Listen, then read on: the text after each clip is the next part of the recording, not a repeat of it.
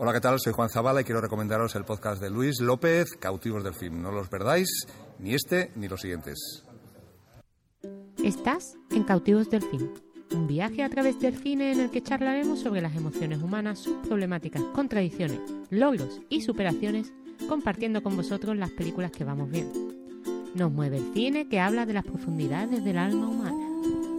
Hola Luis, Hola Flavia. qué de tiempo. Bastante, sin grabar.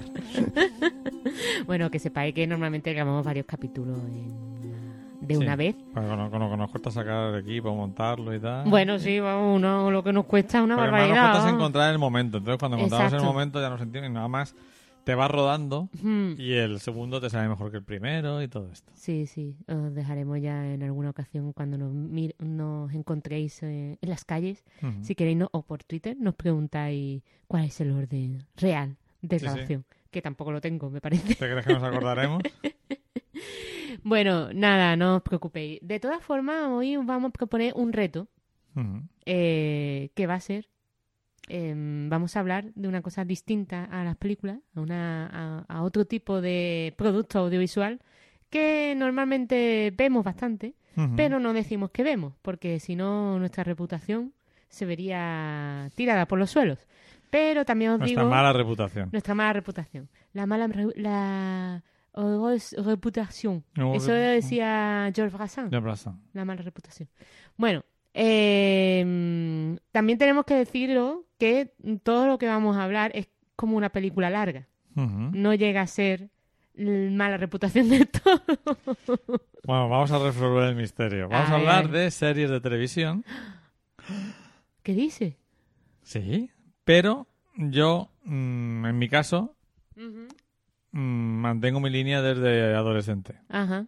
¿Qué es? Pues cuando era adolescente, es verdad que veía las típicas series, pero mis favoritas eran las miniseries. Correcto. Me encantaban las miniseries. Mhm. Tipo Jefes, tipo Hombre Rico, Hombre Pobre. No sé de qué está hablando. Esas series que... Esa pues habrá- serie de mayores, vamos. De mayores, de gente mayor. Entonces, las miniseries es mi formato favorito de ficción televisiva. Porque es una peli larga. Ah, yo creía que iba a decir que iba a decir otra cosa. No, no iba a decir. Que te, te, te gustan los, los mini formatos. Sí, los mini formatos. Todos los mí- mini me A mí gustan. me gusta más sí formato. Maxi formato te gusta, a ti me gusta más mini. Vale. Entonces, eh, yo lo concibo como una película larga, como algo que me pide un compromiso de ocho horas. Y normalmente las miniseries no están alargadas. Exacto. Mientras que las series, eh, muchas series se conciben para una temporada, para dos, y las otras se hacen a consecuencia del éxito. En algunas consiguen mantener el nivel, pero la mayoría de ellas Mm. decaen bastante y se nota que son cosas escritas eh, deprisa y corriendo Mm. para eh, pues responder al éxito. Sí. También en las series, en, en las series suelo encontrarme con esa parte del capítulo que está hecha para que mm, todos los televidentes de series nos levantemos y dejemos la cena en, en la cocina. Esos tiempos muertos que no sí, lo que, interesan a se, nadie. lo que se hacía mucho también para la televisión convencional. Vamos. Exacto. Y luego ya a mí la- lo que ya me vuelve loco es esas, esos amigos que te dicen, tienes que ver esta serie.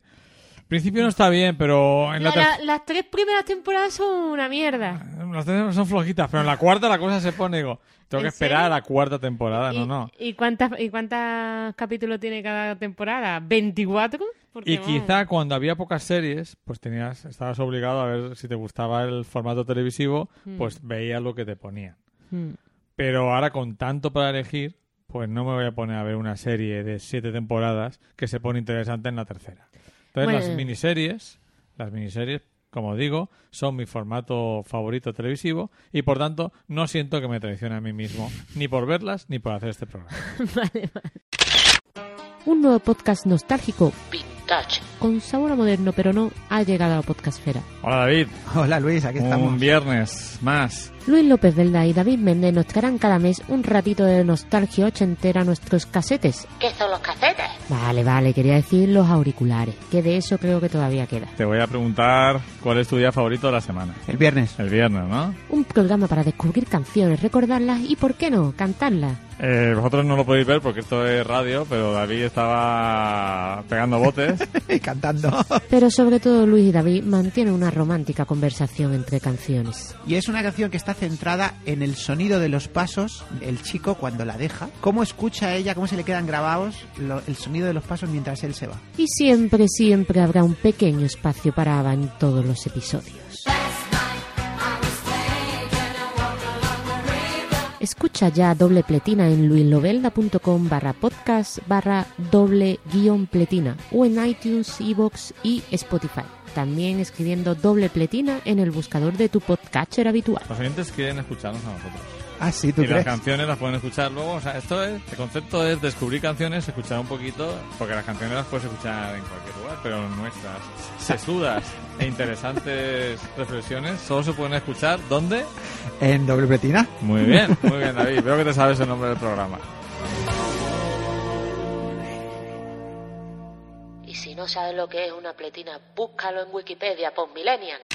Y el reto es hablar ¿De? 20 series, en 20 miniseries en 20 minutos que empiezan Mm, ya. a Tiger King. Así no vamos. Si te entra la no- risa. Así no vamos, ¿no? Bueno, pues Tiger King ha sido la serie del confinamiento. De hecho, la estrenaron antes de tiempo, creo, ¿no? Sí, sí. La iban a estrenar más tarde.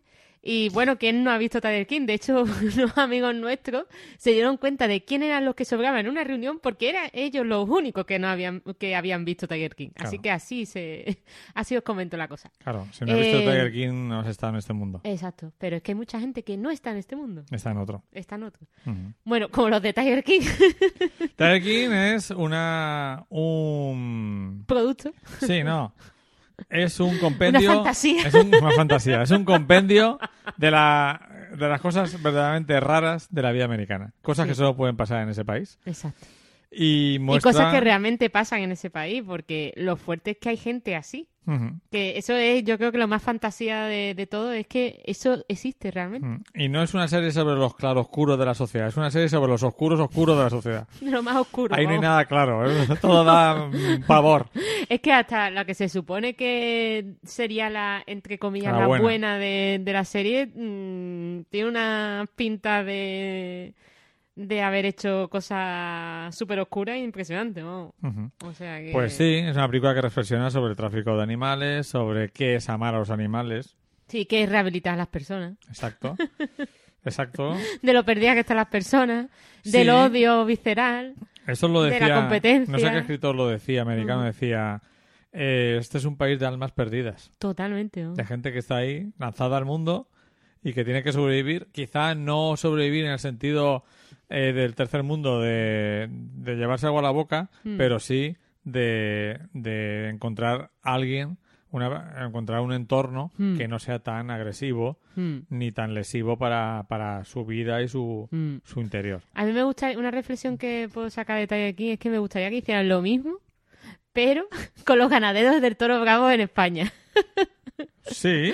Porque puede ser una cosa parecida.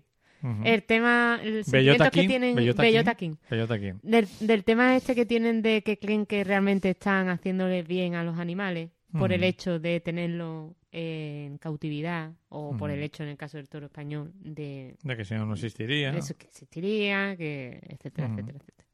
Yo creo que estaría guay, pero eso, nada, Netflix, te dejo ahí la idea.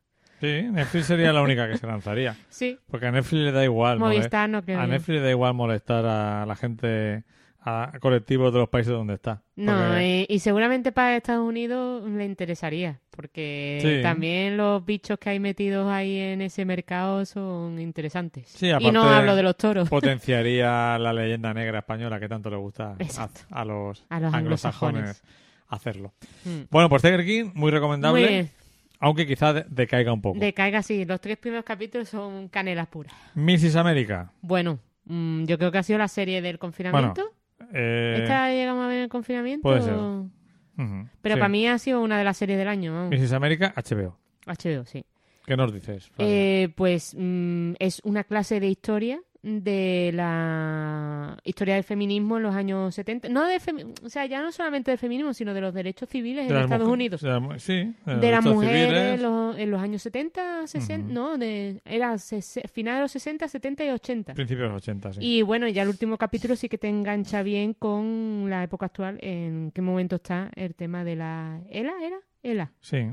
Es una ley, una aprobación, una ley que tenían que re- reaprobar, lo- Sí. o cómo era el nombre, no me acuerdo, el tema, refutar, Sí, confirmar. confirmar el resto de, de De estados. Y claro, como hay un montón de estados, pues había algunos que no... Y el proceso fue largo. bastante largo, y bastante sangriento en el sentido de mm, duro el, dialécticamente. Si queremos comprender a dónde ha llegado un país como Estados Unidos, Mm.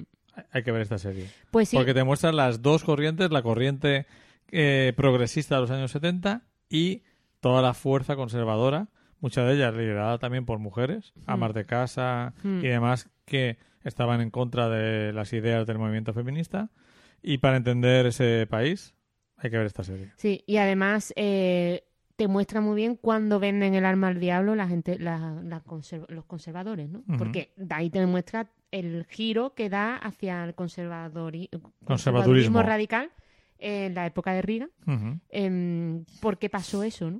Y es, es muy interesante porque, claro, hasta entonces tú no sabías que los, yo no sabía que los conservadores no eran tan conservadores, es decir, eran gente, sí, de derecha y tal, pero no, ¿sabes? Que, Sí, que la- radicali- radicalizaron sus posturas. radicalizaron su postura totalmente y a favor de la religión. Y bueno, al fin, para concluir, hablar de que muestra como algo que ahora parece hegemónico, que es un pensamiento conservador, no lo era en aquel momento. En aquel momento había dos bandos claramente diferenciados y no estaba claro quién se iba a llevar el gato al agua.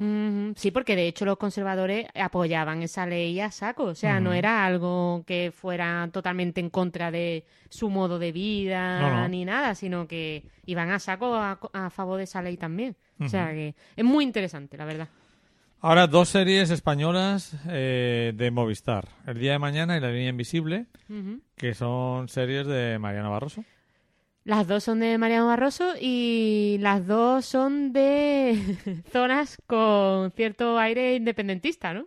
La, la- el día de mañana se desarrolla en Cataluña, en los años 60, principios de los 70, Mm.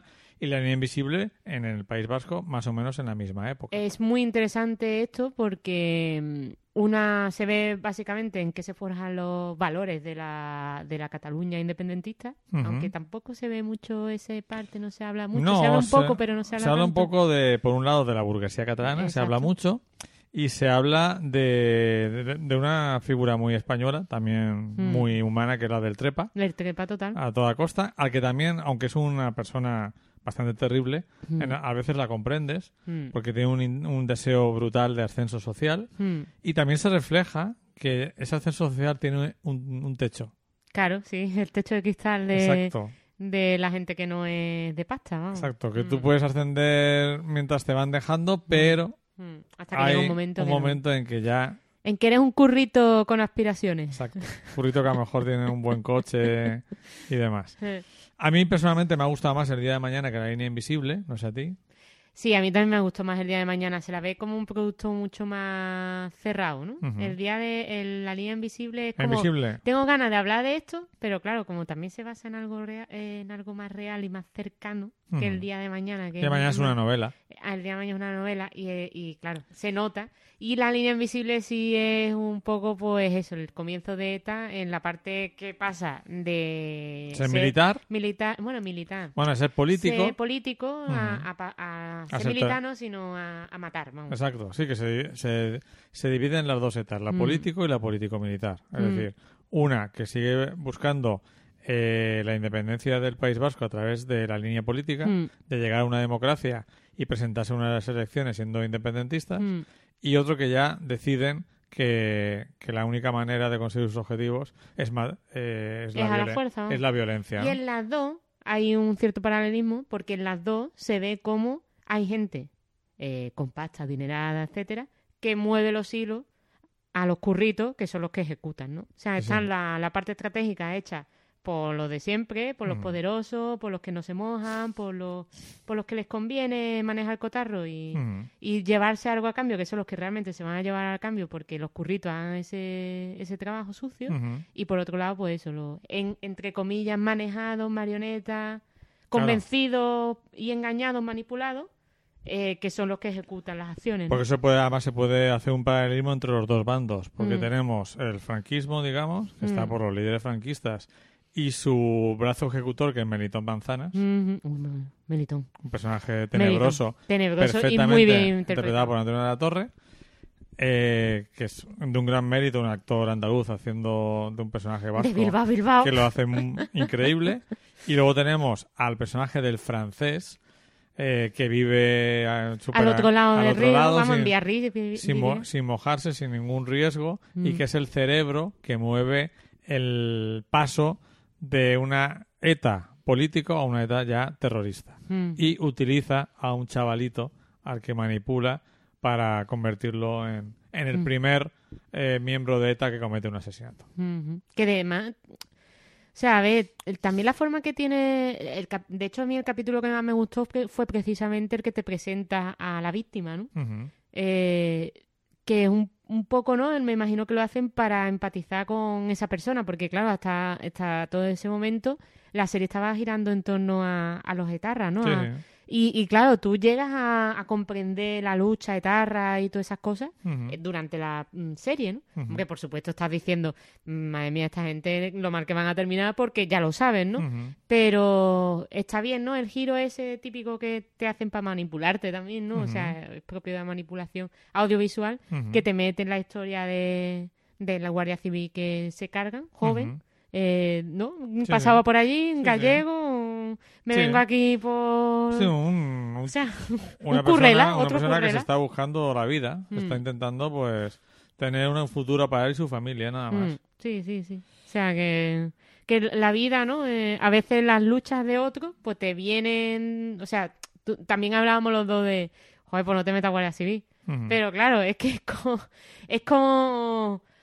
Sí, tú te metes a lo mejor ese hombre que se metió a Guardia Civil no precisamente para matar a otro chaval. no, no, ¿sabes? está claro. O sea, seguramente Para- se metió po- porque era a lo mejor un buen empleo para no pasar hambre y o no meterse para- en el mar, vamos. Para progresar, está Sí, claro. eh, en fin. Eh, bueno, y en, en La Línea Invisible sale nuestra Ana Castillo, Hombre, que siempre es un plus. sí, siempre es un plus. Sí, sí, sí. Eh, cambiamos de tercio y nos vamos a dos series de Netflix, que son Unorthodox, serie alemana, y Hollywood, No, serie... Hollywood creo que no era de Netflix, ¿no? Sí, era Hollywood Netflix. era Amazon. No, Hollywood era Netflix. Ah, Netflix. Vale. Mm, De Ryan Murphy. De Ryan Murphy.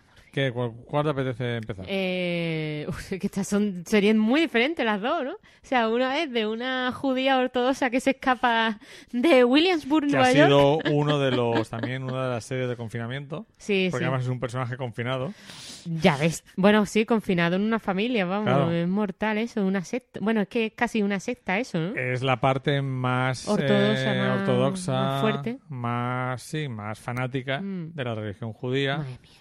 que tienen ahí a las chicas pues las afeitan la cabeza les ponen a todas la misma todas peluca iguales, la misma iguales, ropa y su vamos. único objetivo es tener hijos Qué fuerte. O sea, es- sí, un vientre andante, un paritorio andante, vamos. y es una serie que impacta bastante Impacta es muy bastante, breve ¿no? tiene tres capítulos creo recordar Sí, sí, sí. pero a mí me impactó ¿qué, qué podías decir de ella Flavia? Pues de Anartodos, que ha sido como una de las sorpresas, además es producción alemana, ¿no? De Sí. Netflix. Y, y muy interesante, porque te muestra también, claro, eh, te, ¿no? Eh, te pasa de eso, mm, confinada en, en Williamsburg, en, en Nueva York, que es como una de las ciudades más cosmopolitas Sí. del mundo, que escapa, ¿no? A, a Berlín, que es la otra ciudad más cosmopolita del mundo, ¿no? O sea, es, como, es como te vas de, te Sí, de un sitio... Es una, o sea, claro, porque si tú estás confinado en una aldea Claro, perdida, como yo que sé, los Amish o algo así, pues dice tú, venga, vale. Pero en Nueva York, tío. tres calles tengo el mundo. Y sin embargo estoy aquí encerrado en mi pequeño barrio. Sí, sí, muy fuerte. ¿no? La capacidad de, de superación de ella, del personaje. Sí, porque incluso ella se ve que, incluso viajando a Berlín, eh, está hiper convencida de, de lo que es y lo que ella quiere ser. Que tampoco es que quisiera ser más... all- O sea, que ella se siente judía ortodoxa, vamos, vamos a ver. que no... Eh, se siente partícipe, miembro de ese colectivo, Mm, pero lo que se revela mm. contra cosas que anulan totalmente su... Sí, sí, que no, que no aguanta, mm, por, por ejemplo, la presión que le ejercen para hacer el amor. Vamos, básicamente. Que es que, como, vale, sí, estás confinada aquí, pero es que todo el mundo se mete en tu vida. ¿Sabes? Porque si fuera que estás allí con una religión, con unos valores, etcétera, etcétera, con tu marido y ya está, pues venga, vale, lo acepto. Pero es que todo el mundo se mete en tu puñetera vida, tío. Está como eh, Está abierta a ti, tú no eres nadie, tú eres... mm, analizando y juzgando por qué no se queda embarazada, que es lo, lo que parece interesarle a ella, ¿no? Cuando Hmm. Esa sensación de que la gente solo quiere una cosa de ti, ¿no? Hmm. Es una sensación muy terrible. Y él, él también pues le pasa tres cuartos de lo mismo. Está un chaval perdido, eh, confuso, mm, no entiende por qué ha pasado eso con ella, porque claro, también te das cuenta que, que a él lo han, educado, lo han educado así y aún así tiene buen corazón, que no es una persona mm, que digas tú chunga, como Muy interesante. Para mí hay dos personajes muy interesantes en la serie, que es el primo judío el primo judío chungo. y la chica eh, judía, pero Isra- de Israel, sí, la que nació en Israel. Occidentalizada. moderna, ¿no? Que es como el yin y yang de, las, de, la, de la religión, ¿no? Mm, Me parece una serie, si no la habéis visto, súper recomendable. Se ve en nada, Nah. muy breve, mm, y te mete totalmente en... Yo creo que ya es una interpretación magnífica. Hecho, creo que la nominaba a los Emmy. mm, mm. Y... Totalmente recomendable. Bueno, vamos porque lo de los 20 minutos no vamos a cumplir. Bueno, No es un reto que no vamos a cumplir porque quedan 5. Hollywood. Hollywood. La de Ryan Murphy, madre mía, Ryan Murphy. Em, Es de lo, que más me ha gustado Ryan Murphy. sí, porque habla de, de una época de... Bueno, hace Tarantino. Hace un Tarantino.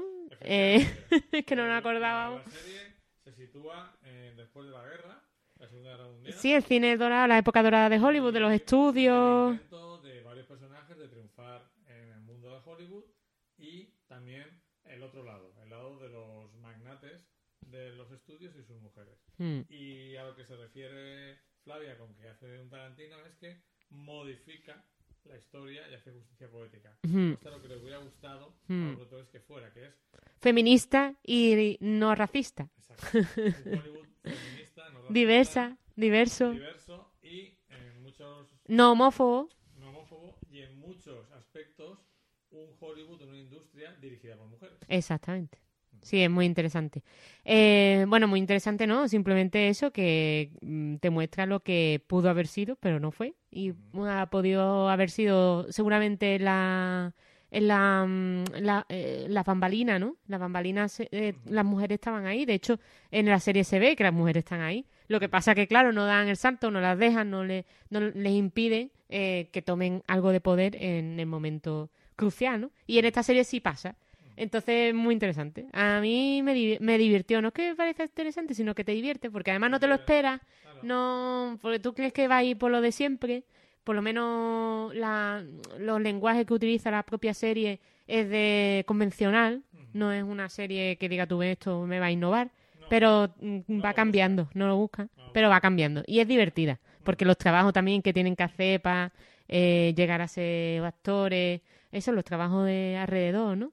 Eh, los que fueron los que querían ser actores pero no llegaron porque mm, pues no salió la oportunidad o lo que sea pero siguen en Hollywood alrededor haciendo otros trabajos toda esa parte está chula Y además consigues empatizar mucho con los personajes. sí se crean una cuadrilla muy chula cada uno con su Gente a la que te gustaría conocer. Hmm. Y eso no lo consiguen todas las series. cam- sí es una camaradería Camaradería. camaradería que se crea ahí Mm. cada uno de un origen distinto que se juntan y te muestra eso, que al final eh, tus amigos pueden ser uno negro, una, una afroamericana, un, eso, pues un gay judío mm, y otro, yo qué sé, un putero. ¿Sabes? Es como Sí. la vida misma. Sí. Vamos. O sea, que al final se crean eh, amistades improbables. Mm. Vamos ahora con varias series de HBO. Y la primera es La, Inne- La Innegable Verdad. Bueno. Con doble papel de Mark Ruffalo. Mm. Y esta es la serie que más me ha gustado. de todas las que Esta es la que sé que te ha gustado, es verdad. Yo estoy entre esta y Miss América, la verdad. De las que, ma- de las que hemos visto. Mm. Es una historia terrible, también basada en una novela, y hay que verla mm, con ojos teniendo eh, claro que no es una serie que pretenda ser realista, a pesar de que su aspecto es totalmente cotidiano. Nos Porque- dimos cuenta de eso como casi al final. Bueno, sí, a mitad de la serie. Sí, porque al principio creíamos que era bastante realista, pero luego dijimos, esto no puede ser así. Exacto. Yo creo que lo que eh, hace el autor es eh, plantearse cómo sería la vida de alguien al que le pasa todo lo malo que te puede pasar a un ser humano en la vida.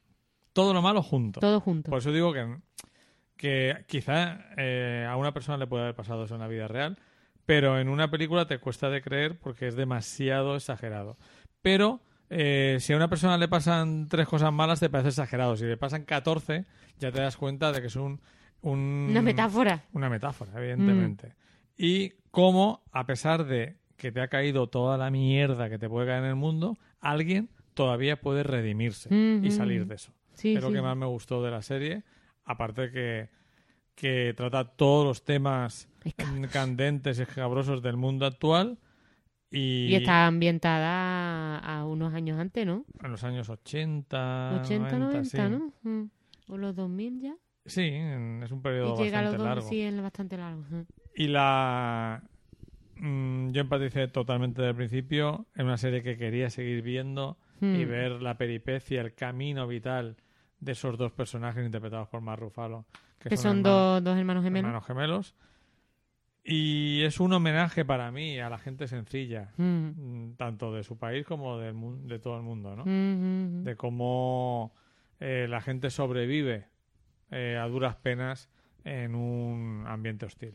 Sí, es una serie de supervivencia, de supervivencia emocional, no solamente de vital, o sea, Ujú. supervivencia, o sea, vital hacia las, hacia las adversidades de, del mundo no hostil, o sea, de, no es ha- hacia las adversidades de los accidentes, de la hostilidad, de, no, sino a lo emocional, o sea, es, es ya ver qué puñeta me va a pasar más, o sea, Ujú. es como... Y cómo el mm, personaje, eh, a pesar de sus caídas, decide que no, que no se va a rendir. Sí, que- porque a veces sí que cae deprimido y deja el trabajo que le gusta y todo eso y prefiere dedicarse a otras cosas.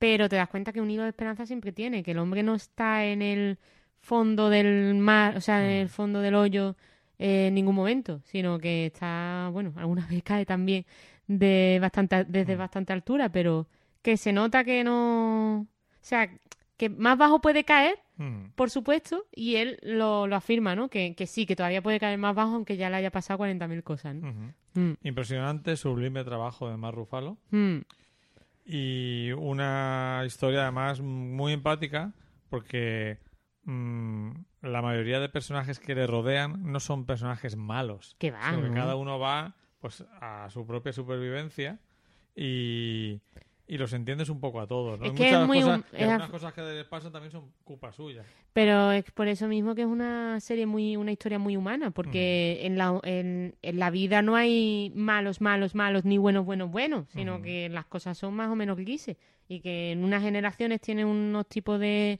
de, de deseos, de, de miedo, etcétera, que también se ve muy bien reflejado en esta serie. Y otra generación tiene otros tipos diferentes de miedo y la forma de educar a los hijos también es distinta, una generación que otra, una generación bastante más fuerte que, o sea, de una forma mucho más bruta que, que otra. Y ahí también se ve en esta serie que habla de, de tres generaciones, ¿no? De una misma familia. Eh, brutal el capítulo dedicado al abuelo. Bueno, esa es, eso es, eso es, mm, vamos, Ujú. vamos, qué miedo, tío. O sea, madre mía. No la perdáis, pero Eh, eh, oye, es dura, de, es dura, ¿eh? Es dura. O sea, no, no es para todos los es estómagos. toda una experiencia. Y no es para todos los estómagos, no digamos que estamos hablando de una snuff movie, ¿no? No, no, que no. no, que, que, vamos, yo terminaba hecho una No es para mierda. todas las eh, sensibilidades emocionales. Exacto. Vamos, ¿te acuerdas cómo terminaba yo cada vez que terminaba esta serie? Que te decía yo, es que no puedo más, es que no paro. O sea, es que yo terminaba llorando cada, cada capítulo. Y tenía ganas de ver otro, o sea, un, un masoquismo. Otra, otra serie de HBO es La Conjura contra América. Bueno, para mí está un divertimento de, que te cabrea, ¿no? Es el divertimento cabreante. Es como ver Salvados, ¿no? Que el divertimento cabreante.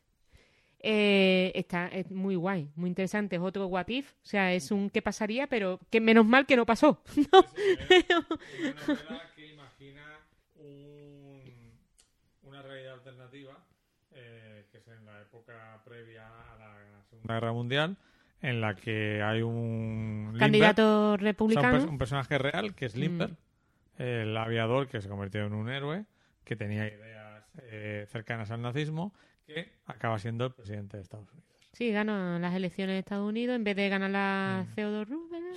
Sí. En vez de ganar la Roosevelt, pues la gana él. Entonces, claro, Estados Unidos no se mete en la guerra. Y se vuelve un país antisemita. Antisemita y, prota- nazista, los vamos, vamos protagonistas- a... Los protagonistas de la, peli- de la serie son eh, Judíos. Muy judíos. Y además sale nuestra Zoe Casa, Sí, sí. más bonita que nada. Eh, se refleja muy bien la forma de vida de aquella época. ¿En los Brooklyn era? ¿No era en. Brooklyn? O... Sí. ¿no? Y, por ejemplo, a mí me... Una cosa que a mí me llama mucho la atención... No, en New Jersey, era New en- Jersey. en- era en Newark, Newark, Newark, eso, Newark. en el Mm. estado de Nueva York. Pero iban Ah. mucho a Brooklyn. a- Sí, eh, se reflejaba mucho eh, lo que era el hecho de que la gente iba al cine todos los días. claro, claro. no había claro. televisión, la radio... Pues sí, había radio, pero... Pero las noticias las veían en, la, Claro. en, el- en iban, el al, cine. iban al cine a ver el noticiario diario, el corto de dibujos animados y la peli. Claro. Y, esta, y, y además ves la cotidianidad en ese momento lo refleja súper bien, porque también se reúnen juntos en vez de en la tele, pues en la radio. Eh, las familias, ¿no? Juegan mucho los niños y las niñas en la, en, en la calle. Eh, los vecinos, la relación con los vecinos cuando no te cae muy bien un, un colega, ¿no? Y, esa parte de los niños cuando ven que algo han hecho mal. O sea, todo eso lo, lo refleja muy bien, ¿no? Que al final es como lo que nos une generación tras generación como humanos. Eh, te das cuenta que no estamos tan separados de esos humanos de hace 100, casi 100 años No. que, que ahora, ¿no? O sea, Nos es como, hace la- como cambiado unas es- rutinas parecidas, pero con tecnologías Han distintas. cambiado ¿no? las formas, ¿no? La, la- la parte superficial, Mm. pero... Y que los problemas son los mismos al fin y al cabo, es una lucha de clase continua. Sí, o sea, sí, es el, el. Acuérdate también el sobrino, ¿no? Que, Ujú. que se pelea con, eh, con el tío, que es súper político, o sea, que, que no quiere para nada, ¿no? El. A, a la, a la, bueno, a Winona Ryder, que Sí, está sí. por ahí, que se lía con, Con el rabino, amigo de los nazis. Vamos, vamos, o sea, es que la, la serie, al final te está hablando de la América actual, que también es una cosa que, que dijimos cuando estábamos viéndola, que te está hablando de un montón de problemas que están pasando ahora otra vez, pero en el contexto de... Es un espejo de la América actual eh, trasladado a los años 40. Hmm. Y se nota mucho la gran base literaria de ese pedazo de escritor que es Roth. Que yo recomiendo que os leáis Cualquier libro cosa, ¿no? uno de los grandes. Bueno, pasamos a la siguiente, que ya hemos totalmente perdido el reto. Lo hemos intentado. Uf, Devs. Eh, bueno, lo primero que tengo que decir es que aparece Ron de Parks and Recreation. Pero sale bastante. eh, sale como un tipo serio, un barbudo. Y, y bueno, tipo Mark Zuckerberg, ¿no? Eh, es el CEO de una empresa tecnológica que ya desde el primer momento eh, no sabemos muy bien a qué se dedica. Y esa es la. Bueno, se dedican a una cosa y vemos que gran parte de, de los recursos humanos que, que tienen en la empresa eh, se dedican a esa cosa que no sabemos muy bien qué, pero a lo que realmente mm, tiene a los mejores de la empresa es en un cubo que tienen en mitad de- del campus, ¿no? Y todo empieza porque a uno de los empleados que tienen en los trabajos más normales lo reclutan para trabajar en ese cubo. En ese cubo que es Devs, esa sección, ¿no? Y nada, mm, en Y el primer capítulo desaparece ese- esa Y persona. entonces su pareja Mm. a investigar. Mm, Es la primera vez que hablamos de la sinopsis de una serie, en vez de triparla. Pero bueno. Y es una serie que maneja muy bien la intriga Mm. de ir descubriendo cuál es el verdadero objetivo de esa empresa. Sí, porque esta no es una serie. esta- Al final se convierte más esta serie en una serie de peripecias más que una serie de subtexto, ¿no? Parece que tiene más. sub- Parece. Es típica serie que parece que tiene más subtexto que, que texto. Predominan, Pero al final va más el texto, tío. predominan las peripecias, Ah. pero para mí tiene suficiente subtexto como para satisfacerme. Mm, Y sobre todo al final está hablando de los deseos humanos, ¿no? mm, Que siempre son los mismos. Hombre, sí, al final te, te das cuenta que el mundo y la... Sí, la, la obsesión, ¿no? Por hacer algo Es por un traumita, ¿no? El traumita o la mochilita, ¿no? Que, La que idea, cargamos, ¿no? la Detrás. idea de poder estar en contacto, ¿no? Con, con tus seres queridos, ¿no? A toda costa. Mm. Em, Nada, es- recomendamos. También ha sido una serie que ha sido bastante Mm. eh, vista por la gente de nuestro entorno. Ahora Sí, ya sí. no sé, no sé ya si por todo el mundo, pero... Tiene un... está- para mí está bastante lograda estéticamente, en ese ambiente frío que recrea. El ritmo lo mantiene. Sí, es un ritmo un poco como el, de Blade Runner, ¿no? De 200 2048. 946. 46. Ujú. Sí, es así como gris, con niebla, Con personajes... eh, calmado, frío. fríos, eh, lacónicos, que no hablan demasiado. Pero no se excede en eso para llegar a aburrir. Sí, y es sí, una sí. serie, para todos los que les gusten las distopías, la ciencia ficción, yo creo que es una serie... Y la y tecnología. la y- tecnología es una serie recomendable. Mm. Y hablando de distopías, una distopía que ya parece un documental de nuestro tiempo, Confirmado. Mm. la serie británica Years and Years. Sí, de mi querido y adorado T. Russell. ¿T. Russell? Sí. Ay, es que tiene el nombre no me acuerdo ahora. Eh, ¿Russell T? O... Ah, Russell T. Sí. El de Doctor Who, vamos, de la primera época. En fin. Que te habla de la historia de una familia eh, durante 30 años. Y nada, simplemente decir que el capítulo 5 es brutal. De... ¿Personaje favorito de la abuela? Hombre, es que el, el discurso que da en el último capítulo abuela es, mm, vamos, para marcarlo. O sea, es el discurso que se tendría que poner en las escuelas el primer día cuando lleguemos en septiembre y después los confines.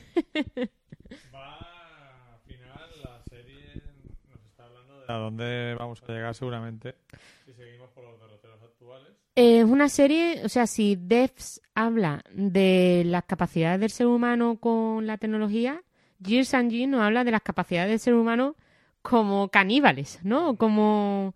Sí, depredadores, ¿no? O sea, yo ahora me estoy leyendo, bueno, estoy escuchando más que leyendo, eh, la- el, libro Sapiens, que seguro que mm, los guionistas y los concebidores de esta serie lo han leído, tanto esta como Deus y Homo Deus y la otra, la de 21 lecciones para el siglo XXI. Y tiene mucho que ver, ¿no? Con esta antropología que ahora, pues, está como muy de moda, ¿no? Está todo el mundo leyendo esos libros y está todo el mundo viendo estas series, ¿no?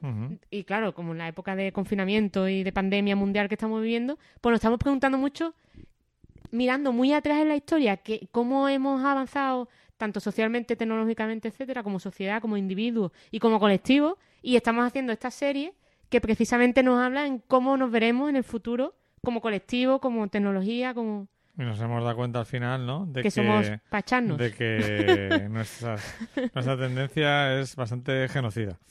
Sí, además, eh, si, si tenéis una oportunidad de escuchar o ver eh, o leer el libro de, de Sapiens, mm, habla precisamente de, de eso, ¿no? De por qué mm, somos así, ¿no? Porque somos, no, no, el hombre es un, un lobo para el hombre, ¿no? De, Sí. de que hemos evolucionado tan rápido eh, con respecto a otros seres animales, otros seres que ha habido en, la, en el planeta Tierra, que no estamos evolucionados, no estamos adaptados para la Sí, colectividad, y que, al final no señores. so- y que al final no somos malos per se, porque sí, Exacto. sino que hay unas razones. Mm. Eso no, no justifica, Mm, pero sí que nos hace comprender por qué somos como somos. exacto. Por lo menos nos deja tranquilo un poco Porque en, hemos tenido en una evolución, interna, hemos tenido ¿no? una evolución muy diferente a la mayoría de los seres vivos de este planeta. Mm, Esto es muy interesante. sí.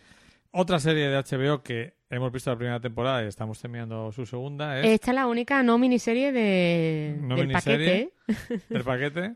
Eh, fue concebida como miniserie, pero luego avanzó. Eh, y nos quedan los tres episodios. Es la única que no es miniserie y la única que no hemos visto completa todavía. Sí, pero bueno, la- va a caer, en tres días cae. Eh, Succession, Una familia muy rica dedicada a los medios de comunicación y a la tecnología, Eh, los Roy. es como si viéramos pues mm, la, la familia que está detrás de Fox News. Es un poco así, porque además, de hecho, mm, la- una de los canales que lleva es ex Fox, vamos, eh, la grafía y todo me parecía Fox. Producida por Will Ferrell y Adam McKay. Adam McKay es el responsable de La Gran Apuesta, por ejemplo. Will Ferrell le hubiera encantado hacer uno de los personajes que hace el hermano de Macaulay Culkin, Seguro. pero, Ya está muy mayor. pero ya está muy mayor, está pero muy le pega pero- un montón. Pero de idiota está perfecto. Sí, sí. Eh, y ya lo mostraron en La Gran Apuesta. Es un poco eh, analizar las tripas de las grandes corporaciones empresariales y cómo son esas familias que en cierta manera dominan el mundo. Hmm. Eh, muy grande el capítulo 5 era. ¿El Capítulo cinco o 5 de la segunda de la segunda temporada. Ese ha sido nuestro favorito. El de la cena para intentar hacer la fusión. Sí, te hablan de dos familias eh, enfrentadas ideológicamente y, y- y, bueno. eh, Unos ricos conservadores y unos ricos progres. Exactamente. No Lo- sabemos quiénes son peores. Exacto, ¿no? Porque ya lo estabas viendo durante la cena que dice tú, a ver, yo me iría de huelga, está claro que con los ricos. Con los, Con los, digo yo, con los conservadores. todos. Sí, con los conservadores. Porque los progres que eran como demasiado pedantes, tío. No Daban sé. grimilla, ¿no? Una grima. O sea, yo no estoy ahí en una cena para que me estén preguntando continuamente qué sabes y qué no Mm. sabes, tío. Yo no sé cuál es el objetivo de, de los creadores de la serie. No sé si es denunciar a estas familias. Yo creo que es un viaje a través. Es como lo del viaje a la pobreza. Pues esto es un viaje a la riqueza, Luis. Sí, sí, no, pero que, que no sé si quieren que, que nos demos cuenta de cómo funciona el mundo, de que odiemos a esa familia, o que, o sea, quiero decir, no sé si es un instrumento para criticar a los ricos o para que nos conformemos. Yo ¿Me creo explico? que no es. Yo no creo que vaya por ahí, ¿no? Lo No digo sé. porque, eh, tal y como te muestra a la familia, la vida de la familia, yo es que no quiero ser ellos. Hombre. Pero entonces no sé si ese es el objetivo, decir, ve, son ricos, pero son más igual de infelices que tú. Mm, Yo creo, pero mm, es que yo sinceramente creo que la gente que tiene mucha pasta tiene problemas también, pero en la magnitud de su mundo. ¿no? Sí, sí. O sea, al final el ser humano es un ser que se parece mucho en la mm, cuando tienes pa- cuando- o sea, la, la tus miserias son mis siguen siendo miserias, tengas dinero o no tengas dinero.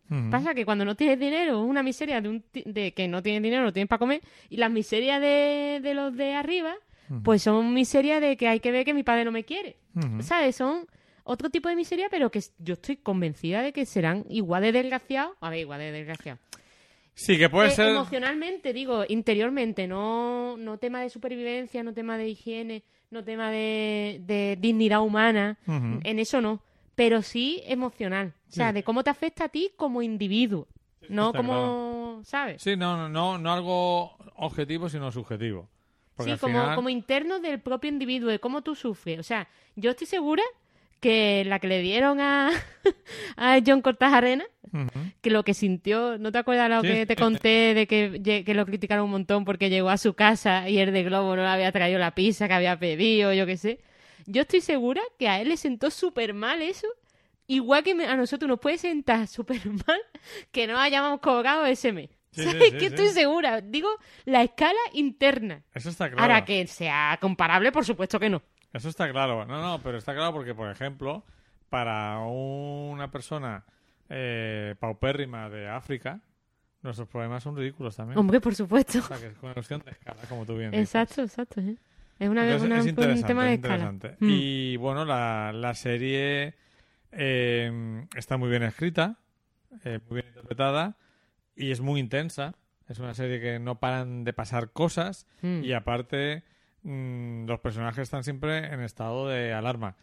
Sí, es como, venga, a ver, ¿qué nos va a llegar tranquilos ahora? no están nunca. No, siempre no, no. tienen que estar apagando fuegos. Yo creo que también por eso tienen vidas apasionantes, ¿no? Porque, joder, es que al final están haciendo, o sea, ellos, todo, yo creo que todos sus días no son iguales. Ya. O sea, seguro que eh, una, unos oficinistas que son los de su compañía y eso, por supuesto que pueden tener una vida más monótona, pero esta gente, esta gente no tiene una vida monótona para nada, vamos, que no paran. Están en cierto modo moldeando el mundo. Es moldeando el mundo, exactamente. Y bueno, un Mm. magnífico reparto. Sí, Estamos enamorados de la actriz que hace de Sip. sí, de una de las hijas O sea, de- eh, del patriarca de, de los Logan, de los, los- De- Logan Roy. Logan Roy. Mm. Y es una serie que creo que, que puede ser muy interesante. Bueno, para- un tipo de dinastía, ¿no? Es Una serie de familias con poder, ¿no? Una... Sí, lo que pasa que al estilo del siglo XXI. Exacto, sí. Más hombre, elaborado hombre, hombre. y menos Sí, sí. rutinario. Sí, sí, sí. Pero sí, al final es una serie de familia rica. De familias ricas, exactamente. Tiene un puntito de culebrón. Al final. Sí, a ver, pero no se enzarza demasiado en el culebrón. No es como un juego de tronos. No. Mm, así de claro, vamos. O sea, esto no, no es lo importante los cuernos ni nada, al revés. Es que casi sí hay cuernos en la, en la serie y tal, pero no es Son- lo Son importante. anecdóticos. O sea, anecdótico total, o sea, no es lo importante. De hecho, gente- de hecho, tú dices, tú has dicho ya varias veces que vaya tela que esta serie es súper blanca. Ajá. En ese tema, en ese sentido, ser del HBO, Sí, sí, sí. que no, no va por ahí. Es que yo estoy deseando que, que el personaje de Culkin tenga una fe con que yo Sí, porque vamos, lo de Skulking, ¿eh? Vamos.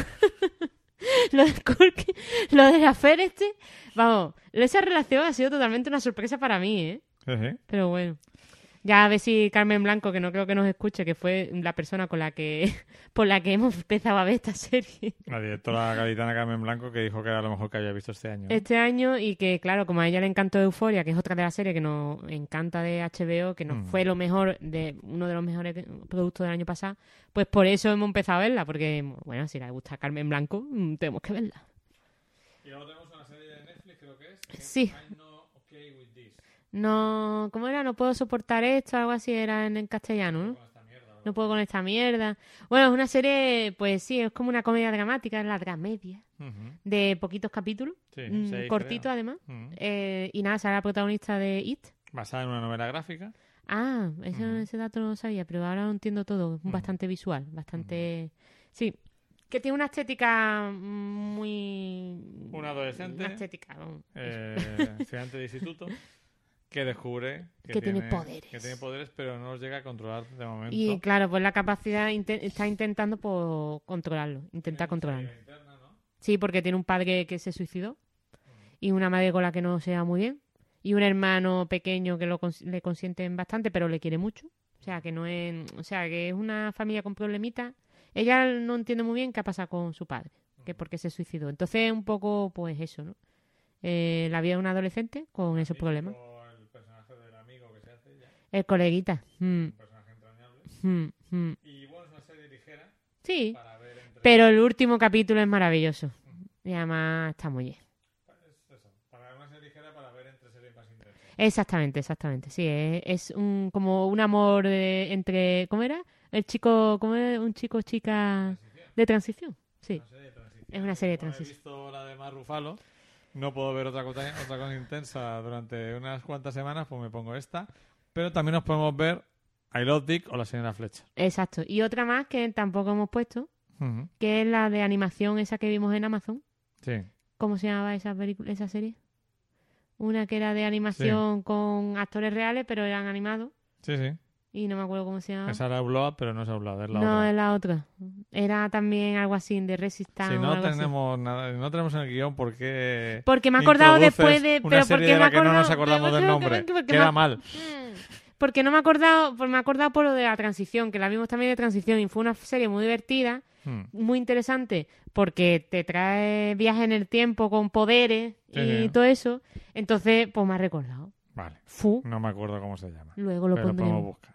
Lo busco- Venga, habla tú Búscalo. de I Love This y yo busco la Tenemos dos series con Catherine Hahn, otra chica que nos encanta, que son I que, Love... ya ta- que también salía en La Innegable Verdad. Exacto, que son Mm. I Love Dick y La Señora Fletcher. I Love Dick se puede ver en Amazon Prime. Muy divertida. Muy divertida, muy loca, tampoco para todos los gustos. no, porque es muy rara. Eh, es un... Es un, es un, es un arte, o sea, es un ejercicio de arte contemporáneo, en serie. En es una, una pareja eh, que se va a, ahí al desierto, creo que en Nuevo México, a estudiar ¿Sabe es Bacon? con Kevin Bacon, que es un escultor famoso. O Chano de Cádiz. Exacto. Y entonces, eh, pues son todas las fantasías sexuales, todas las frustraciones de varias generaciones. Es una serie atípica, extraña, pero que a nosotros nos gustó. Sí, es una serie muy rarita y a, a todo el mundo no, no le puede, no le puede vamos, no le puede gustar, ¿no? Sino que no se la recomendamos a... Es una serie minoritaria. Exacto. Se la podemos recomendar a los que sabemos que son raritos como nosotros. Pero... Pero, que tiene personajes muy divertidos. bueno, y hay algunas escenas muy graciosas, tío. Porque el marido de ella también es súper gracioso. Que es eh, este que salía en En la última Noche. en Joque Noche. Joque Noche. Mm. También está la jovencita artista, la que se queda ahí desnuda en mitad de la carretera. Sí, la jovencita y luego también está la lesbiana Mm. que está liado con, con ella. Y bueno, y Es- tienen una relación extraña con la regla. Exacto. Eh, Así que ahí lo dejo. Y pues esos son personajes de un ámbito cultural poco habitual en las series americanas, Sí, ya, ya encontrado. con una filosofía curiosa. ¿Cómo se llamaba la serie de And dibujitos? Down. And Down. De no hecho, ¿no? No hecho. Por, por hacer. Por hacer. Por hacer. Mm, and Down. Pues sí, esa está muy guay, la de And Down. Entonces, pues ahí tenemos eh, a Erotic. Y luego tenemos también de HBO la señora Fletcher. Sí, eh, eh, de hecho también está basada en una novela que te la leíste justo antes de verla. Sí, de hecho yo no sabía que, que había serie. Me Ujú. leí la novela porque es de Nick Perrota, que mm, hay varios guiones y novelas suyas que me han gustado, llevadas al cine.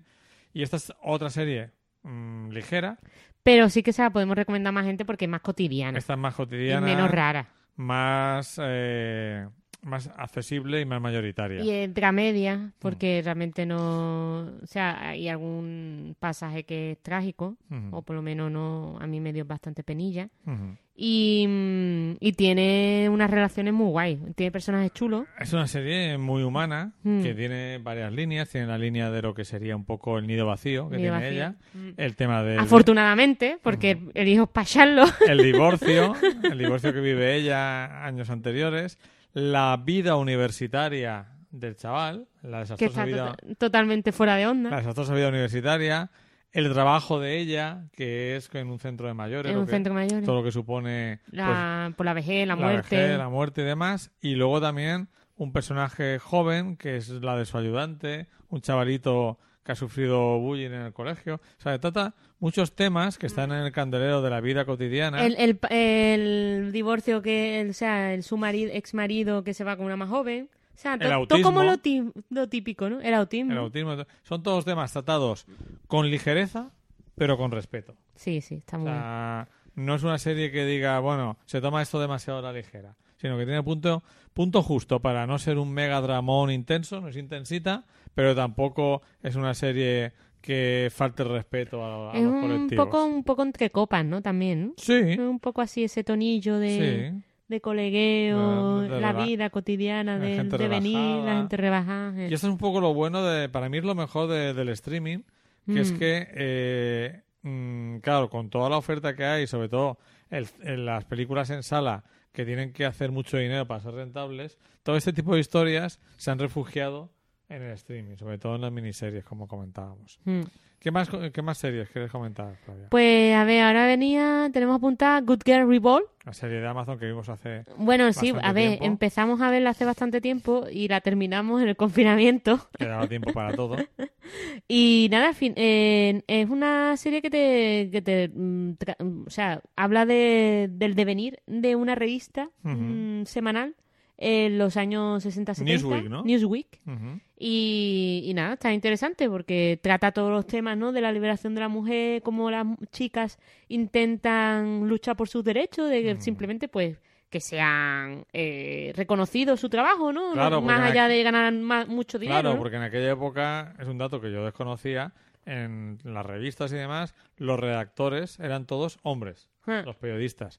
Pero mucho del trabajo sucio, y del trabajo difícil, y del trabajo de investigación, lo hacían Las eh, chicas. las chicas, pero no recibían ningún crédito. Mm. Entonces, a través de eso se va mostrando todo lo que es eh, la situación de la mujer en la época, de las mujeres en la época, y todos los otros temas de los derechos civiles relacionados. Sí, está muy relacionada con, con, la, con, la primera, con una de las primeras series que hablamos de Mrs. América. Exacto. De hecho, también se ve cómo se unen tanto las chicas que son más hippies o más del movimiento liberal y las chicas que son más conservadoras en este momento pues se unen porque tienen intereses comunes de mm, los derechos civiles. Vamos, o sea, vamos a ver que las mujeres no tienen los mismos derechos que los hombres, ¿no?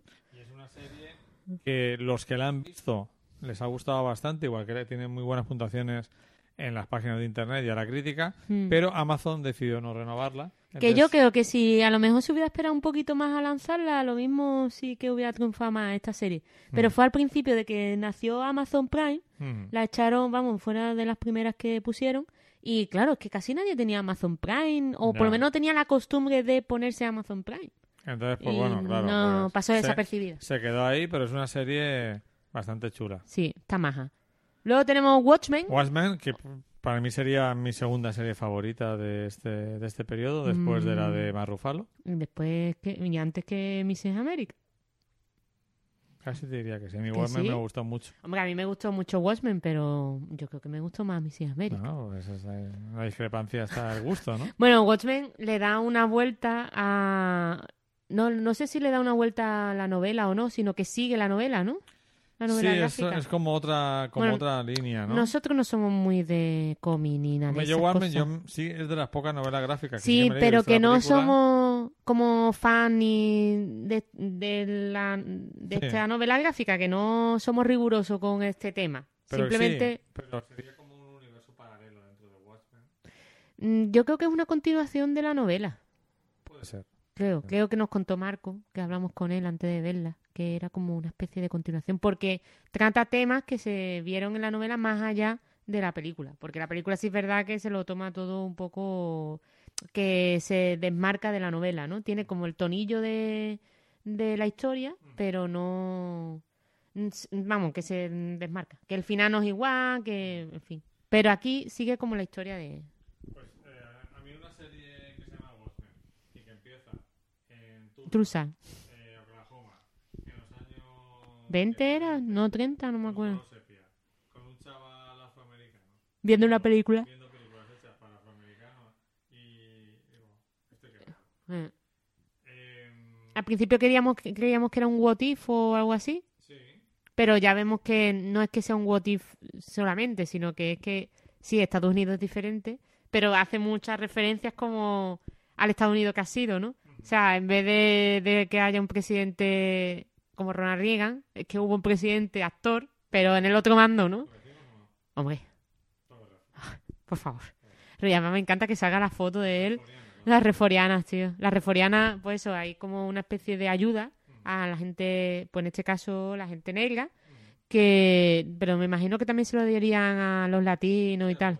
Sí, a los desfavorecidos, unas ayudas, como una especie de pensión universal para, ¿no? Mm, Para este tipo de personas más desgraciadas, eh, para que hubiera una igualdad social un poco más justa, ¿no? Una... Y la, además la, la serie em, juega muy bien con las expectativas, porque como bien dices, en el primer capítulo parece que va a ir por un lado totalmente diferente al que luego va. Mm.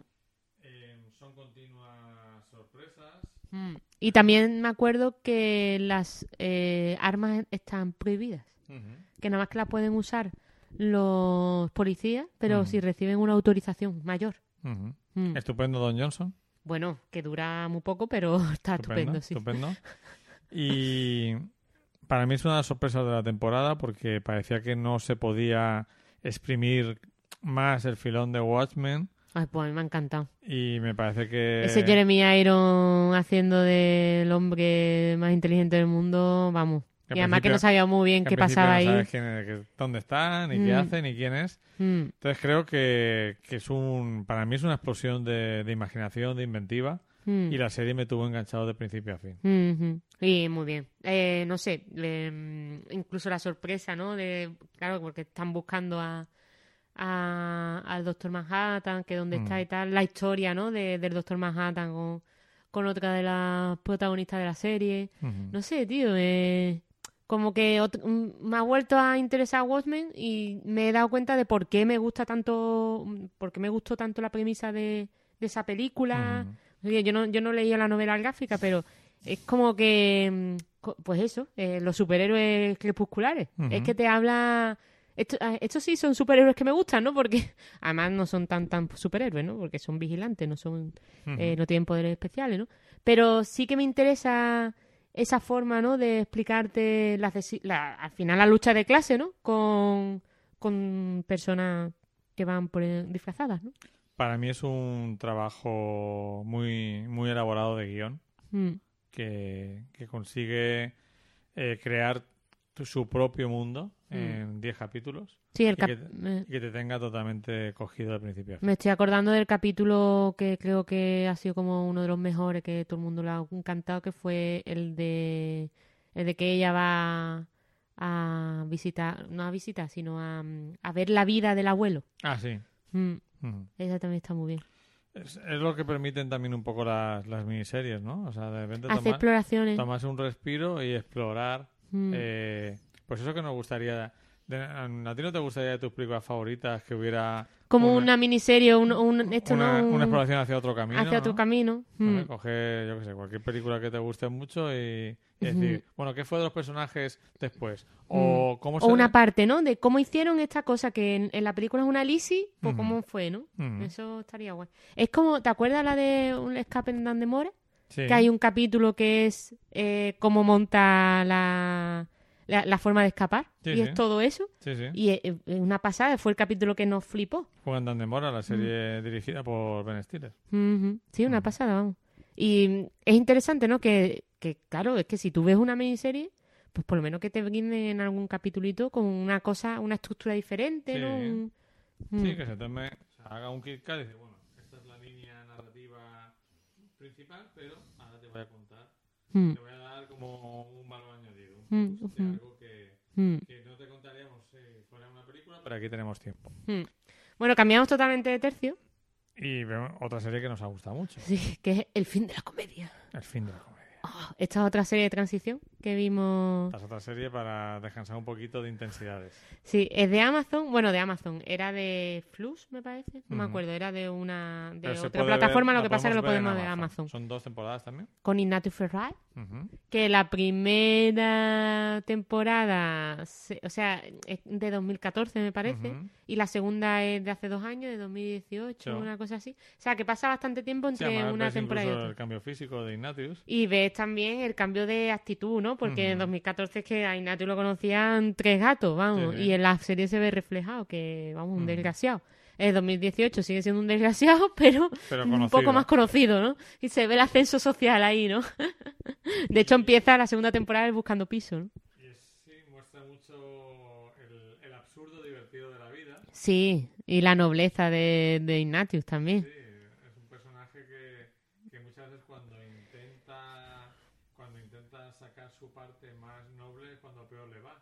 Sí. Los demás desconfían de él o piensan que está intentando algo. Es cuando y es simplemente muy es que él es humano. así. Claro, es que cuando es tan, tan, tan humano deja de ser humano, ¿no? Ujú. Porque ya es como algo extraterrestre, Es ya es un como- comportamiento... Como que poco, Le falta mezquindad, ¿no? poco comprensible para el resto, ¿no? Exacto, exacto. Ah. Y, y es una serie que al final lo que está mostrando es un poco esa vida cotidiana de Ignatius viviendo en Madrid y sus intentos por, por hacerse un camino en su profesión, en sobrellevar un divorcio, Mm. en, mm, digamos, transitar por la vida de, de los de los amigos raros, que a veces son más raros que él incluso, y las situaciones absurdas que se va encontrando. ¿Cómo era, ¿Cómo era lo de... ¿Vas para Barranquito o qué? ¿Vas Va- para Barranquito o qué? Para Barranquito, eso. ¿Vas para Barranquito o qué?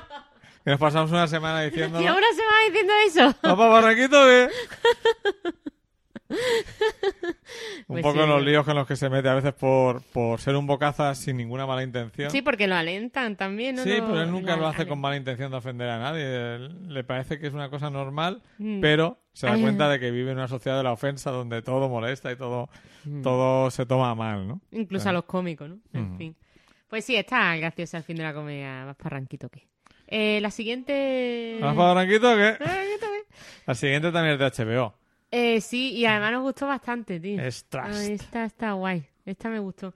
Además sale Donald Sutherland Sutherland, haciendo de rico súper rico. De rico, súper rico y súper tacaño. Y se- Del hombre más rico del mundo en aquel Sí, momento, en sí, los años sí. 70. Pero está hablando de la familia Getty, famosa porque eh, principios de los años 70 al nieto del patriarca lo raptaron en Italia. Y es una peli... De, de que, esto es también de que puede salir ma- de, o sea, Todo lo que puede salir mal sale mal. también sale mal. O sea, esto es pues Habla eso, de la cutrez de la vida. La cutre- Pero tiene, de- y lo cutre que son los pero italianos. tiene capítulos memorables. Bueno, sí, sí, sí, sí. Una ambientación en, Ita- en la Italia de la época Está muy bien ambientada. increíble. Mm. Eh, Esto es un gustazo de, serie, vamos. Y toda, o sea, es una Los personajes también están... Es una serie donde notas el tiempo, Mm. cómo va pasando el tiempo. y lo que cuesta las cosas, tío. las cosas. A mí me recordó un poco a Zodiac en eso. Mm, Eh, donde notas el frío, el calor, la enfermedad, mm. eh, la, la estupidez, la estupidez, la mezquindad. la mezquindad, la soberbia, La, avaricia. La, avaricia. El, eh, sí, sí, esto- porque las mujeres también de él son mortales, picha. ¿Ves O sea, la, es que esto- la, la absoluta miseria y el, La humanidad es la y el humanidad, sueño Luis. del cuento de la gallina de los huevos de oro en los italianos? Sí, sí, sí. El pobre chavalito que es Desgraciado. desgraciado que, que si le hubieran dado un préstamo nada de eso hubiera pasado. Exactamente. Si lo hubieran, pobrecito, haberle hecho el favor, bicha, de, de pedir dinero, darme algo, de darme algo que es más triste de robar. Da- No, pues lo mismo. Bueno, está magnífico, vamos. Ya más... Todo el reparto está increíble. Los actores italianos están magníficos. Sí, sí. Bueno, sale en la Swan, ¿no? La Hilary Swan. De chaval. Mm.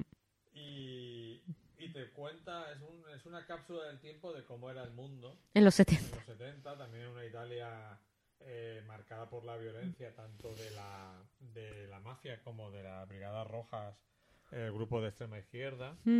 Entonces es una el grupo terrorista de extrema izquierda. Entonces es una una cápsula del tiempo, un viaje a cómo eran aquellos aquellos años. Y también es una... O sea, ves cómo le joden la vida a una persona por una cosa que le pasa con 20 años. Que eso también... Bueno, 20 no menos tiene, ¿no, chaval? 17, o así, ¿no? 17 así. Una O vida sea, marcada por, por, por- tres decisiones. Por tres decisiones mierdosas Sí. que a veces o toma él o toman los demás y ya te jodieron la vida, tío. Y bueno, hay un personaje que es el tejano que también. no- Ay, verdad, no me acordaba. Ay, el tejano, tío. Que es eh, la persona, sí, es conservadora, es, pero también es justa y es recta. Sí, sí, O sea, es sí. Tiene unos valores muy marcados. Muy firmes, ¿no? Mm. Y a mí el, el personaje, o sea, el capítulo dedicado al- a su personaje. Sí, creo que fue el segundo, una cosa así. Con la pantalla dividida Sí, y tal. que ya me ponía un poco nerviosa ya. A mí me. Es una serie que creo. Esta serie podría volver a verla. Mira Es que, además, como es tan de peripecia, porque es que en todo. Es que, ¿te acuerdas que terminábamos cada capítulo y decíamos, pero otra vez? Pero, pero ¿qué más, más, más cutre se puede ser, por favor? ¿Cómo se puede. El ser tan personaje cutre? del mafioso psicópata italiano Hostia, tío. también- bueno, ese es. también da pavor, ¿eh? Buf, porque- yo no quiero encontrar uno de esos. Porque es que te puedes encontrar con alguien así en la vida. Sí, sí, de y- imprevisible. y- Los imprevisibles. eh, porque es lo que más miedo da. Porque Sí, sí. una persona, una persona viol- o sea, violenta o, o un delincuente previsible, vale, Mm. pues más o menos, vale, quiere esto, pero eso. esto, pero uno que no sabes por dónde te va a salir, eh, Mm. da no, y mucho además más. te lo, te lo pon- en el primer, creo que la primera escena de la, de la serie es él haciendo una, una mierdosa, vamos, una de las decisiones esas que toma impredeci- ujú. es la, el comienzo de la serie, que así ya te da lo que va a La ser primera- luego. la primera a la en primera la cachetada primera en ya la te la- frente. Sí, sí, sí, mortal. Bueno, atrás la recomendamos. Además hay una película que no la he visto, pero Luis sí, Todo el dinero del mundo. todo el dinero del mundo, que que iba trata a ser, de, de iba lo a ser mismo. Kevin Spacey, pero cayó en desgracia fue Christopher Plummer, que lo hace increíble. También. Eh, y nos quedan dos series. Bueno, Nos queda otra más, pero tampoco me acuerdo. Pero Bueno. hemos visto otra más. Pero bueno, no posible. pasa nada. No Upload. que- Upload. Bueno, una otra ligerita, otra serie ligerita, pero que tiene más subtexto del que pensábamos. Es una historia de un chaval que tiene un accidente y Esta también es de, Amazon. de... Sí, de Parks and Rec- de uno de los creadores de Parks and Recreation, que también vimos Space Force, pero no hemos hablado de ella, que sale Steve Carrell y maravilloso John Malkovich. Y nada, es una serie anecdótica. Otra no- serie, sí, es eh, Esa sí que es anecdótica, pero eh, Upload nos gustó más. Mm, sí, Space Force es para pasar el rato. Sí, Es para ver mientras desayunas. Sí, es si te gusta Steve Carrera, la tontería que hace, y te gusta John Markovic viéndolo hacer de John Markovic, pues está bien. Sí, con ellos dos ya disfrutas. Sí, sí. Y nada, Bloa, pues eh, mm, es una historia, o sea, al final es una comedia romántica de dos personas, una en un mundo y otra en otro mundo. Una está en el mundo de los muertos Que tenemos todos los vivos. y en otro mundo de los Porque vivos. te, te suben a la nube. Suben Exacto. tu conciencia a la nube. Si tienes suficiente pasta, pues aunque mueres, tu, tu, tu Pues lo- cerebro. es lo ahí. mismo, es lo mismo que la vida real, pero el, es continúa la lucha, la lucha de clase no, sino continuar el capitalismo, pero la mierda. Mi personaje favorito es la novia del protagonista. La novia del protagonista. Oh, sí, sí, sí, sí, sí, sí, sí. Sí, sí, sí, sí. Y le tiene controlado los gastos. Sí, sí, sí, sí. Sí.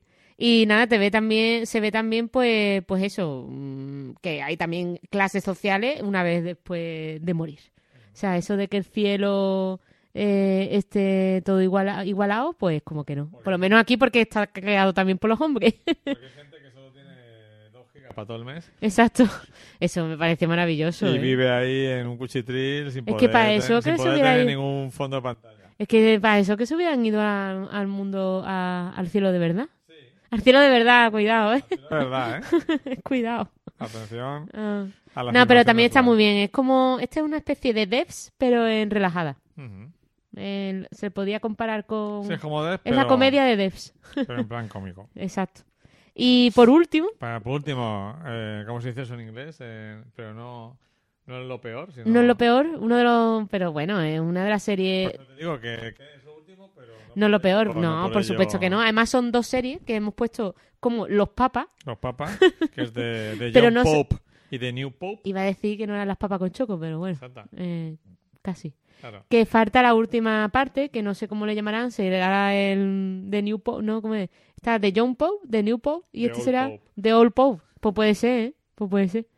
Que... mm, y así termina, ¿no? El círculo, ¿no? Young a a Old. John, ¿eh? Eh, Esto es una fantasía. esto es una fantasía. De Sorrentino.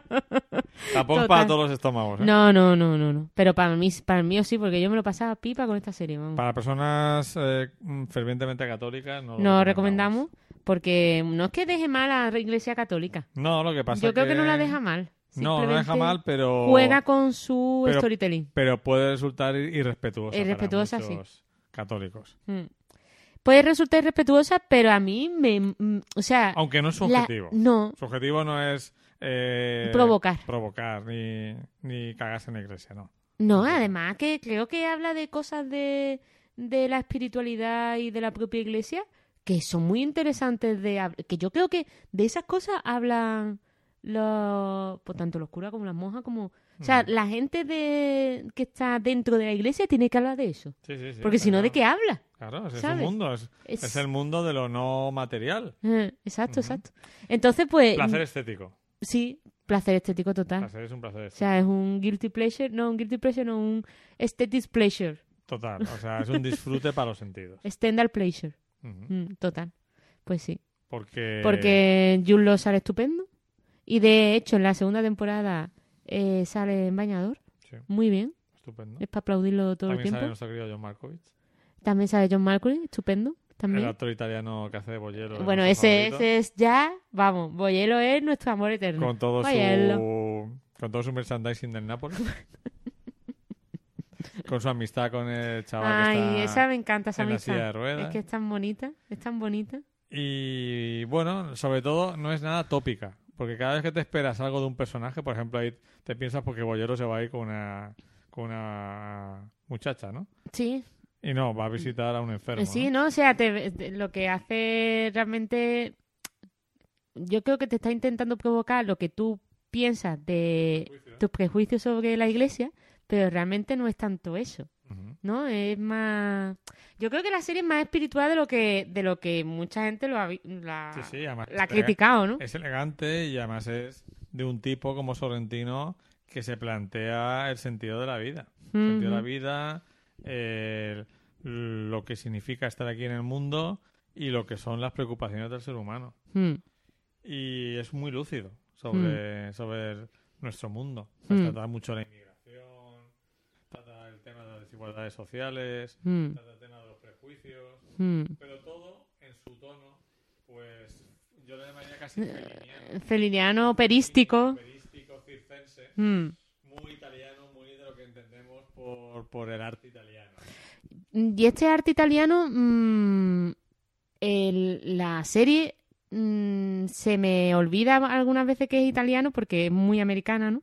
Porque no es tan vulgar como otra... Es que son- con otro italiano, o sea, como Claro, con otro producto es- italiano. ¿no? Es la parte elegante de, de Italia, no la Ujú. parte soez de, de un tipo de cine italiano. Sí, pero no. Yo te hablo, por ejemplo, del tío que, pone, que lleva un Ferrari, ¿no? Sí. Y que con los gaf- con la con el traje ese de Sí, Gucci y sí, la, sí. ¿sabe? Que es como que aunque eso sea elegante, para mí eso es vulgar, Sí, sí, porque es como que derrocha chulería asquerosa italiana horrible. ¿no?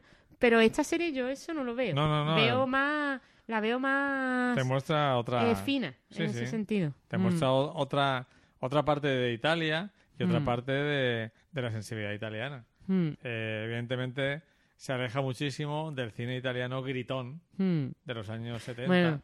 mm. que está ahí también presente. Y me encanta, eh, creo que es en la segunda temporada que lo hace, cuando termina los, o sea, la serie y pone los títulos de crédito de los personajes bailando. Es que es maravilloso. O sea, es como... ¿De Sí, verdad? Es una serie desprejuiciada que no Sí, tiene sí. miedo al ridículo, pues está tan seguro de su, de su calidad estética Mm, que no le importa bordear mm, eh, la exageración o el ridículo. mm. Es una pasada, vamos. A mí Estamos, es que me encanta. Creo, estamos de acuerdo que estamos esperando con ansia la tercera La tercera parte, que es con... Bollero de papa. Exacto, ya hemos spoileado toda la serie. Bueno, está por ahí por, por Bueno, sí, estaba a todos lados, sí. Además, el primer, la primera es con eh, de Papa. Papa, la segunda- La segunda con John Marco y de Papa, que Mm. además se ve en todos lados. Maravillosa la familia John Malkovich. Oh, bueno, la O familia. sea, de John maravillosa no en qué sentido la familia sea maravillosa, Sí, de que sea maravillosa. sino la descripción que hace de la familia, ¿no? Sí, o sea, el personaje descarnado de John Malkovich mm, me parece una lucidez increíble, ¿no? O sea, es como encontrarte con tus pensamientos más profundos que te lo dicen a la cara, ¿no? Y eso es interesante, ¿no? Que... Y luego tenemos a dos actrices francesas, una haciendo un papel estupendo de asesora de Y otra. comunicación y otra que es la Ludivine Sané que da... Que da pavor, vamos, Da basquete no, ¿cómo se dice eso? Da Cagalera. guimita y cagalera, sí. Vamos, que... Pero que están las dos estupendas. Sí, como hombre, bueno, los personajes que hacen están Estupendo. estupendos. Mm. Pues Creo bueno, que hay alguno por ahí, alguna serie que no, que no hemos mencionado, pero bueno, Flavia, tienes una fan completista ah, que sí. eh, que roza la obsesión. Seguro que se nos olvida alguna, pero es que yo creo que hemos vivo- hablado de más de 20 series. em, ya, ¿Te parece 22. poco? ¿En cuánto tiempo? Eh, Pero en menos de una hora. no, no, bueno, sí, menos de una hora porque eh, llevamos una hora y cuarto grabando que hemos he tenido un poquito de, de previo eh, hablando, pero seguramente si recorto y tal, lo mismo, podemos llegar a menos de una hora. Perfecto. Y creo que nos dejamos por ahí alguna que hemos visto de divulgación o algo. Me Sí. suena que algo hemos visto como serie documental o de divulgación o algo y no la hemos metido. Pero no sé posible. cuál es, Es posible. la verdad. Es posible. Mm. Pues Pero yo creo que hemos hecho un repaso bastante concienzudo y amplio a lo que hemos visto. Sí, desde que empezó este el 2020. confinamiento Mm. hasta que hasta ahora. Exacto. Mm. Desde marzo de 2020. También lo estamos intentando con El hombre en el castillo. Bueno, esa es que tenemos un problema con esa serie, creo yo. Nos gusta, pero no nos llega a enganchar. No nos llega a enganchar Pero porque en, en, en esta época sí que hemos visto uno o dos capítulos. Pero O no o hemos terminado la temporada.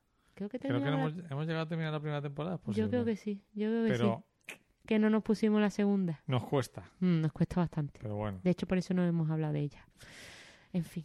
Y mira que es algo que nos atrae, ¿eh? Sí, pero el ritmo es. Es horrible. Y demasiados personajes. Dicen que la segunda va mejor. Así, ¿no? eso me han dicho. Eso me gusta. Saluda a Cuando me dicen eso. Bueno, pues creo que por hoy está bien. Bueno, sí, ya vamos a cortar. ¿Vale? Vale. Pues ha sido un placer, como siempre, Flavia, hacer este repaso contigo. Pues para mí también ha sido un estupendo tiempo que he pasado contigo, escuchando qué opinas de la serie final. Escuchándome a mí. Pues, como siempre, un placer. Un saludo para nuestros oyentes. Y hasta la. Adiós.